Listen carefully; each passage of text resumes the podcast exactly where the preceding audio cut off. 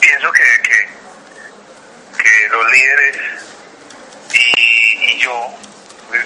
pienso que debemos de ser gestores de, de muchos de muchas cosas, por ejemplo, mm, eh, mecanismos de educación, de reconciliación, eh, mecanismos de, de sanación, de perdón. Entonces pienso que esa escuela de líderes para mí es bastante interesante, hermano. Oscar, y básicamente cuáles son eh, esas barreras tanto físicas como emocionales y justamente que, que, ustedes esperan lógicamente capacitarse pues para lógicamente entrar a incidir como en, entiendo que es como en las políticas públicas, en los programas eh, dirigidos a las personas con, con este tipo de discapacidad para su inclusión social.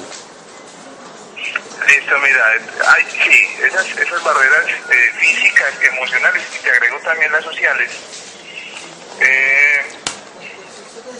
vamos a encontrar siempre, siempre. Eh, físicas, pues mm, debemos de tener en cuenta que estamos todavía en unos, en unos entornos eh, que son bastante complejos para las personas con discapacidad, pero eso agregándole que eh, hay, digamos, algunas normas, hay leyes, pero no, no, todavía, digamos, no llegan como a, a la instancia donde obliguen al empresario a condicionar los espacios de laborales, educativos, deportivos, eh, que sean de, de, la mejor forma pues para las personas con discapacidad. Eh,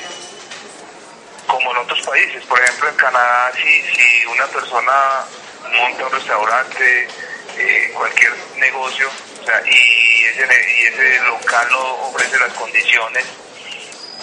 de accesibilidad para las personas con discapacidad, no lo pueden abrir, mientras que acá no, acá todavía no hemos llegado a ese,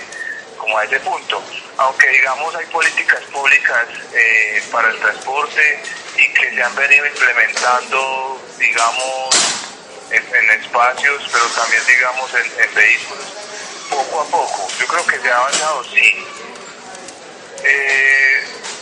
eso como por un lado. Las barreras emocionales es que muchas veces las víctimas del conflicto armado mmm, se han quedado estancadas pero esto, esto también es debido a varias dimensiones y es que muchas de las personas digamos son campesinas y el cambio de contexto de lo rural a lo urbano es muy complicado, es muy complejo, entonces digamos que ellas se quedan más bien estancadas en, en lugares y, y, no ven como, como el deseo de participar o de formarse